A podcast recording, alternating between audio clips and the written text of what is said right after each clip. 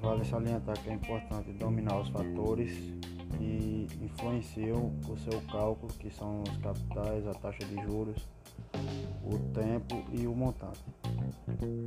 Ao comparar os juros compostos com os juros simples, precisamos entender que o primeiro é calculado sempre sobre o valor do exercício anterior. Já o segundo é calculado sempre em cima do valor inicial. Então, o regime de juros compostos é o mais utilizado no mercado por oferecer maior rentabilidade financeira. Essa maior rentabilidade ocorre pelo fato de esse regime de capitalização ser calculado sempre com base no valor do montante do período anterior e ele faz com que o valor final cresça de maneira exponencial.